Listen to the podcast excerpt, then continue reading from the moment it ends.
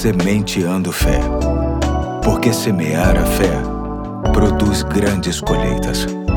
Olá, aqui é o Pastor Eduardo. Hoje é quarta-feira, dia 1 de fevereiro de 2023 e chamo sua atenção para mais um ponto da série O Salmo Nosso de Cada Dia, que se trata de um reflexo das lições que aprendi na escola bíblica de nossa igreja, que nos ensinou sobre o uso dos salmos no Novo Testamento, sobretudo na vida de Jesus, e nos comentários do pastor Neemias Lima, escritos no seu livro Café com Crônicas. Hoje quero tratar do Salmo 51, que relata a experiência triste do pecado cometido por Davi, tristeza esta que não era necessariamente pelo pecado em si, mas por ter brincado com ele, ou seja, por ter tentado encobri-lo na esperança de dar um jeito por conta própria. Pouco percebido, um dos maiores problemas causados pelo pecado é a perda da alegria da salvação. Assim se expressa Davi neste salmo, no versículo 12, que diz assim: Devolve-me a alegria da tua salvação e sustenta-me com um espírito pronto a obedecer. Vemos aqui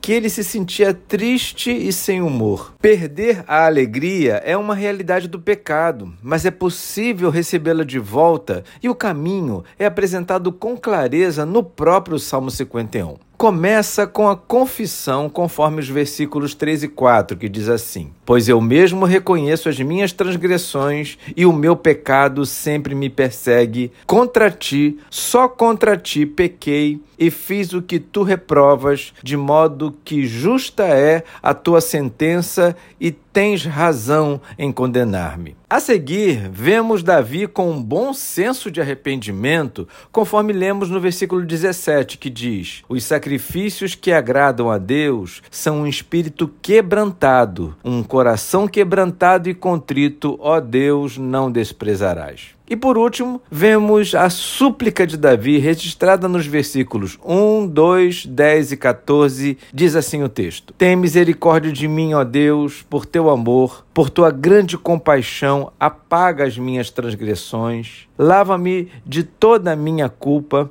e purifica-me do meu pecado. Cria em mim um coração puro, ó Deus renova dentro de mim um espírito estável, livra-me da culpa dos crimes de sangue, ó Deus, Deus da minha salvação, e a minha língua aclamará a tua justiça. Pois bem, neste salmo encontramos os passos razoáveis e saudáveis de como lidarmos com o pecado: confissão, arrependimento e súplica. Coisa simples de se entender, porém difícil de se viver. Mas o pecado é assim mesmo cheiroso, gostoso, atraente e prazeroso. Se não fosse assim, ninguém pecava. É por isso e muito mais que o pecado é muito desafiador de se combater. Mas que bom que temos o Salmo 51 para nos ajudar. Hoje fico por aqui e até amanhã, se Deus quiser.